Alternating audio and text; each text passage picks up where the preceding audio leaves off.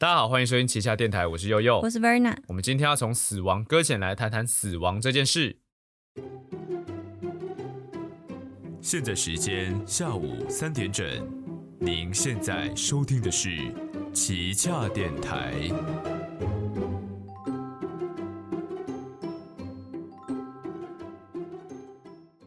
啊，为什么今天会从想要谈这个主题，就是因为我大概在上上个礼拜，我把《死亡搁浅》这款游戏破关了。那这个游戏在玩什么？等下我会解释。那从简单来讲的话，就是《死亡搁浅》这个游戏，它是一个探讨生命跟死亡的一个游戏。对，它算是一个游戏时长蛮长的游戏。就是我大概在前几集节目有简单提到它。那我破完关之后，其实我的感触蛮大的，就是算是一款有点改变我人生价值观的游戏。所以我今天想说，我们借由这款游戏来探讨一下我们对死亡，就是死后世界跟我们面对死亡这件事的一些看法。所以马上就进到我们的第一单元五级宽带机。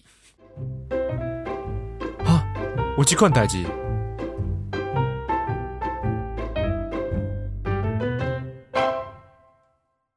好，那我们就简单先介绍一下《死亡搁浅》这款游戏是在讲什么。《死亡搁浅》的话，呃，因为我们等一下我会希望大家的篇幅放在后面的讨论，所以我就简单提一下。那我尽量不要暴雷。那简单来讲说，《死亡搁浅》就是讲述美国发生一起大规模的毁灭现象，就是人在死掉之后都会到冥滩，就是呃有濒死经验，就是差点死掉的人也会在一那个瞬间看到冥滩的存在，就是在那个时间点，呃，不管是死掉的人还是差点死掉的人，大家都得知了有。冥滩这个存在，嗯，那你只要死掉就确定会到那个地方去，就是有点像是证实了我们对死后世界的猜想这样子。那呃，人在死掉之后，呃，你的灵魂会去到冥滩，那你的肉体如果在四十八小时内没有火化的话，它就会发生大规模的虚爆，就是这个虚爆是大概就是半颗原子弹，就是整个城市一个小城镇会直接消失的那种大爆炸。那呃，在爆炸之后也会产生所谓的 BT，那这个 BT 就是类似说这个东西它会屠杀所有的生命体，就是只要看到它是活的，它就会把它杀掉，这就是 BT 的存在。那呃后面有一些详细的细节，那我就不报了，就大家如果有兴趣可以自己去了解这款游戏，跟或者是自己直接去买来玩看看，这都是现在我们谈这个当下还有特价，但不知道在听的各位有没有有没有有没有机会买到可以等特价？冬促，可以等冬促。对对对对，那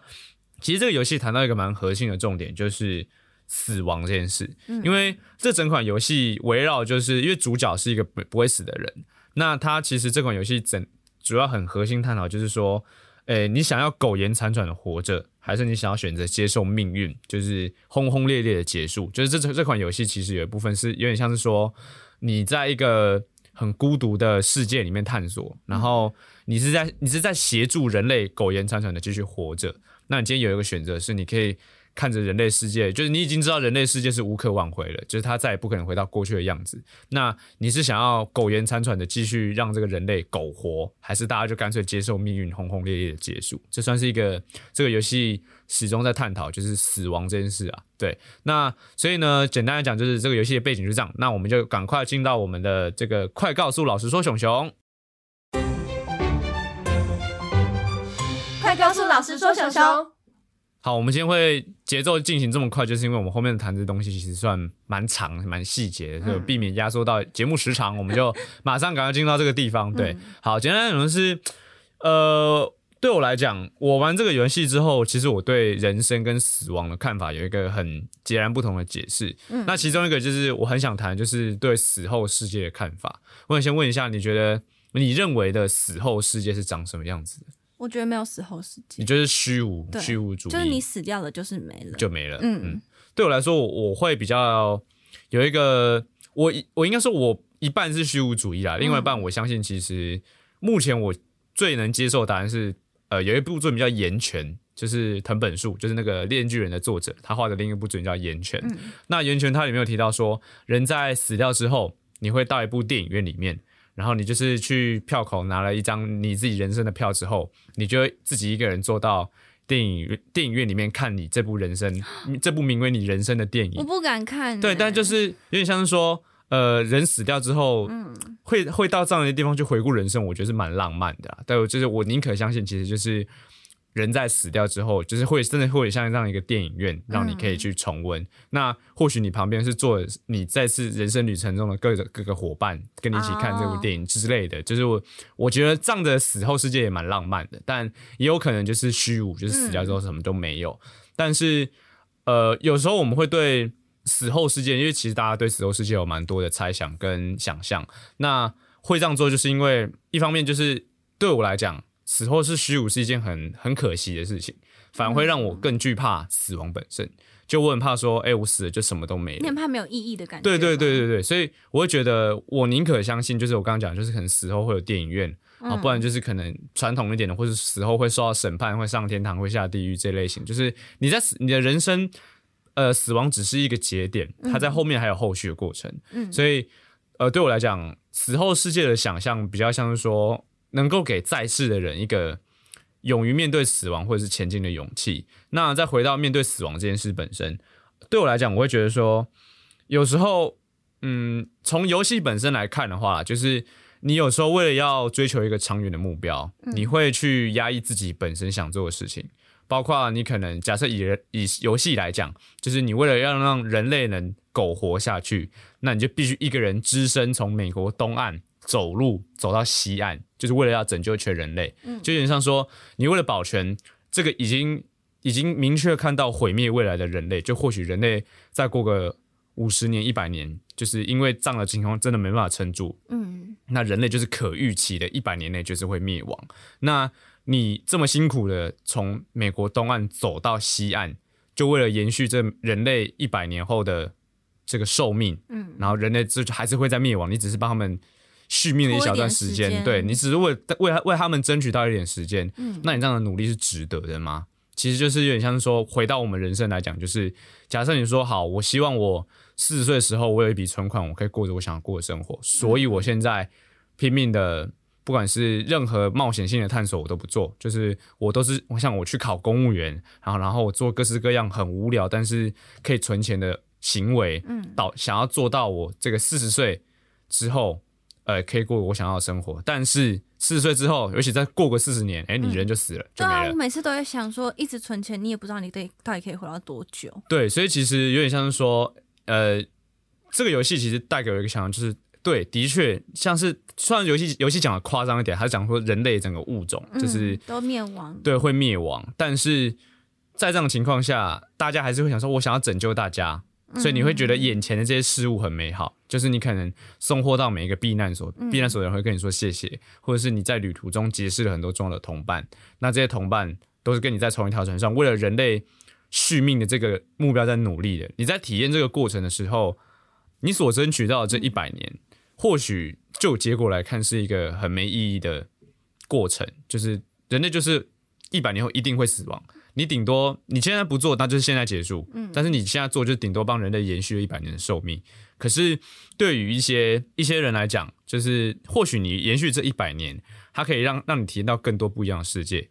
或就是我刚刚一直在想一件事情是。即使延续一百年，但听起来这个目前的现况很糟糕。嗯，就目前的生存环境是很苛刻的。对，那这些人类真的有想要活在这样的世界里面吗？嗯，还是不如早点解脱。嗯，因为的确，像游戏里面其实蛮多人也是抱持想说，人类就是一个注定要灭亡，那我干嘛还要这么努力去做没有意义的挣扎？当然，就是有点像是说，我们在面对人生很多。不管是很多，不用放到死亡这么严重，就有些可能是一些很严重的事情。嗯，那你可能会想，像有些人可能是讲个最直白的例子哈，就是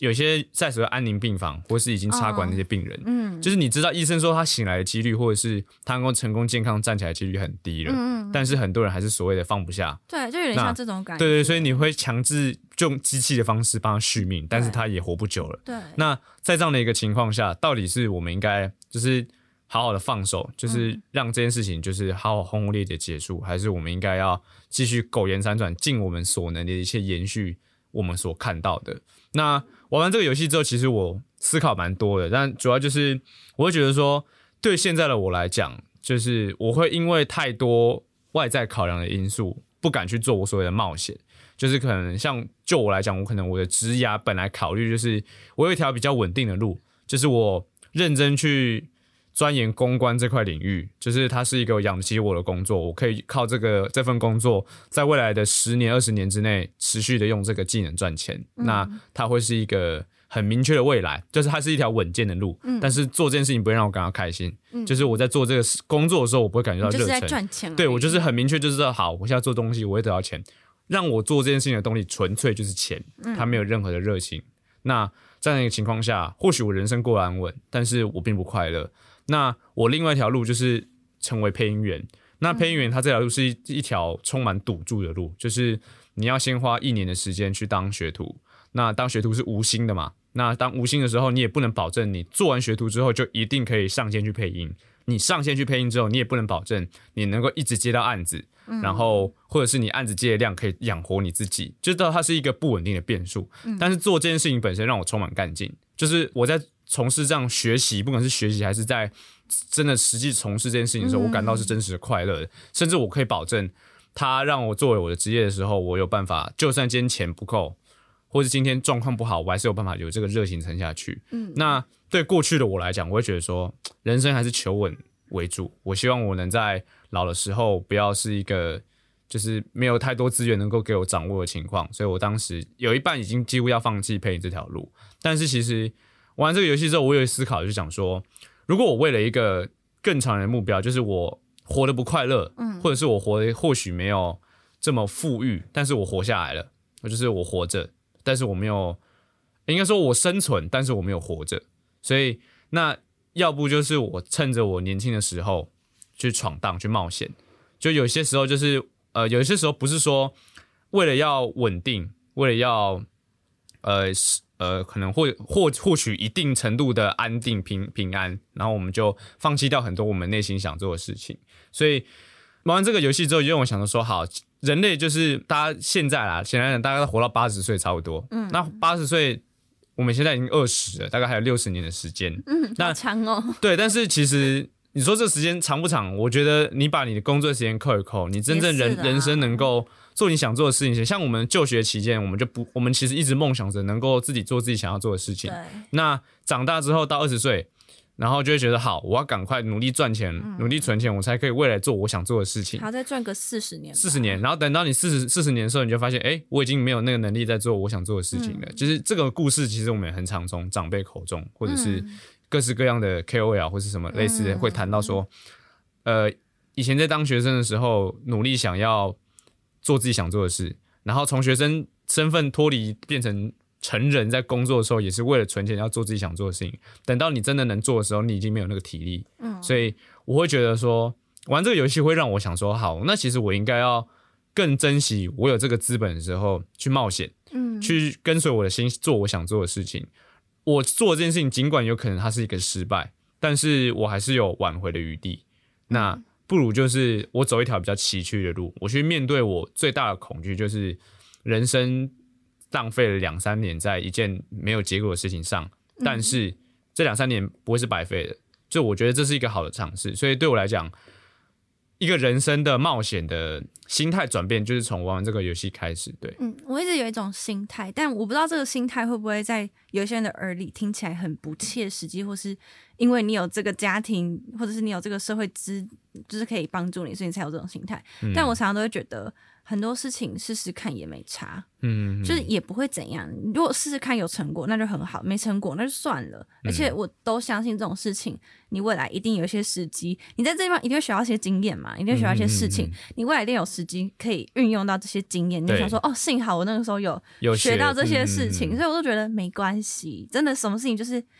慢慢来，不要紧张，没关系。对啊，因为其实像我自己觉得，台湾大学生很大一个问题就是，我觉得其实可能也不止台湾，我觉得应该全世界都是这样。年轻人们就是在即将脱离学生身份，要进到职场这这个时候，算是有在规划人生的人会感到很迷惘、很紧张的一个时期。就包括我身边的人，其实每次我们在谈到这个议题的时候，都蛮悲观跟绝望的，因为事实就是这个社会。的经济很低迷，很低迷是一回事。二方面是我们我们的整体的，因为像我们就光光谈大家最关心就是房房子这件事情。嗯，因为其实老实说，租屋对应该说对我来讲，或许不是每个人都这样，但我会觉得租屋它就是一个不稳定状态，就是你必须要每个月定期的我宁可这个定期是贷款，我是还贷款，而不是哦，至少有一租种给一个人。你自己的对就是我我没有拥有这个权利，但是我必须要一直付出这个钱，它就是一个流动的状态。但或许在这个高房价的时代，租屋算是一个比较符合你性价比的选项，但对我来说，那那不会是一个让我安心的状态。那在面对这种情况下，你要租屋势必就是要能够省钱嘛。那省钱的话，要要要怎么省？你势必是你工作要先有一定的的这个薪水，你才要省的资本嘛。所以就是在这样的一个恶性循环下，就是你先考虑到你最长远的目标，就是或许我希望我能够买房，或许我希望能够存够一笔让我嗯，maybe 老的时候可以放心的做想做，安对对对对对，啊，住进安养院是不是？先提前找好，没有啦，就是呃先应该想说每个人的未来未来的目标一定是要钱的。嗯，我觉得我相信没有人的梦想是，除非有人说我我我立志未来要当乞丐，我觉得那就算了但是。我立志活到四十岁就好。对对对，就是对之类的。但是我觉得对多数人来讲，他大家所谓最长远那个终极的目标，嗯，都需要钱。对，那在这样建立的基础下，那就是诶，那个钱的话，那我要透过什么手段？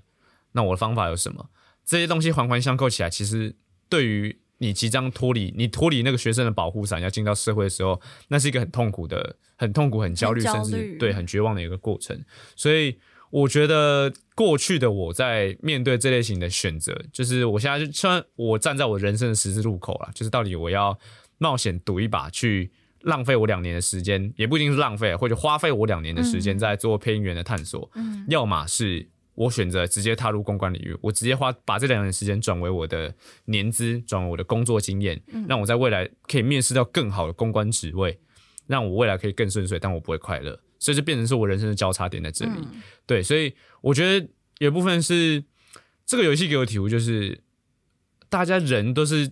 差不多时间可以死掉，就除非未来出现什么超级科技，就是可能你可以那这个世界突然之间变变没事。对对对对对，那就 那就没事啦。那大家就是每个人都有上上千年的时间可以去做自己想做的事之类的。那我们就不管那么虚幻的事情，那单就假设大家都活到八十岁，嗯，那这八十岁大家刚刚进入社会，大家都二十嘛，这六十年的时间，你想要做什么事情，达到什么事情，我觉得那都是非常有限的。所以我我认为你应该要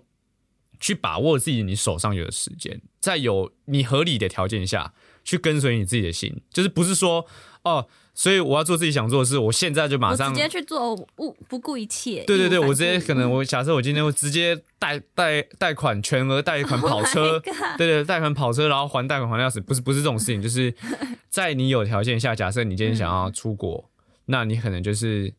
可能也许先打工赚一笔钱，或者去、嗯有些男生会选择用当兵，因为当兵很好啊或打。工换宿对。对对对，之类的，就是你用一些手段去做一些很冒险的事情。嗯，那你做完这件事情之后，势必会在你人生未来的或许不知道哪个时刻，你想到这件事情的时候，它会是很好的回忆，因为你没有后悔。不管怎样，你至少有对个很好听的故事。对，因为 你做的是你想做的事情，嗯所以我觉得那个不会说啊，早知道我就不做了，不会，我觉得说没关系啊，至少我有做到这件事情。所以对我来讲，今天的今天对我来讲的一个小结语就是。把握你手上有的时间，就是在合理的条件下可以追随你的心，这是我今天的一个小结语。但我有点想要回去补充一嗯段，就是你有讲到说，呃，你觉得如果死后会变成很虚无的状态，或是一个无业状态，会让你很紧张这件事情。嗯，但我反而是我很喜欢这种状态耶。哦，因为我觉得好多，就是可能我小时候受到的观念比较多是，你死掉之后做好事就上天堂，做坏事就下地狱，嗯嗯对而且地狱还分很多层。对对，然后我就想说，可是这个世界上坏人很多，好人很多，但很多更多更多比例的是不好不坏的人吧。嗯像我也觉得我自己是一个不好不坏的人，我会我也会做一些小奸小恶，我也会做一些善事，嗯，所以我自己评估自己是一个不好不坏的人。那这些人要去哪里？哦，对。有对，像有些宗教的说法是你受完地狱的惩罚之后就可以上天堂，所以我还要先去受地狱惩罚吗？可是我又不好不坏，就是你就面对你做的事情，去偿还你的罪恶，然后就可以上天堂。那我觉得这些事它就是一个赎罪的过程，所以我不能拿我做过的好事来抵我的坏事。就他好像没有功过相抵，我觉得这样但我觉得其实我觉得你认你用这种理，应该说你用理性的方式去思考宗教，所有东西都不合理，对啦，就它没有一个对，就是你要说好跟坏，它到底定义是什么样的定义，嗯其实没有人知道而且。它很像在，我觉得这种这种就是说，譬如说不能够自杀，跟、嗯，跟你做好事才可以上天堂，这种都很像在逼迫你做某一件事情。其实宗教这部分的生死观比较建立是在是要约束功能上，就是嗯它比较没有鼓励，我是说应该说它是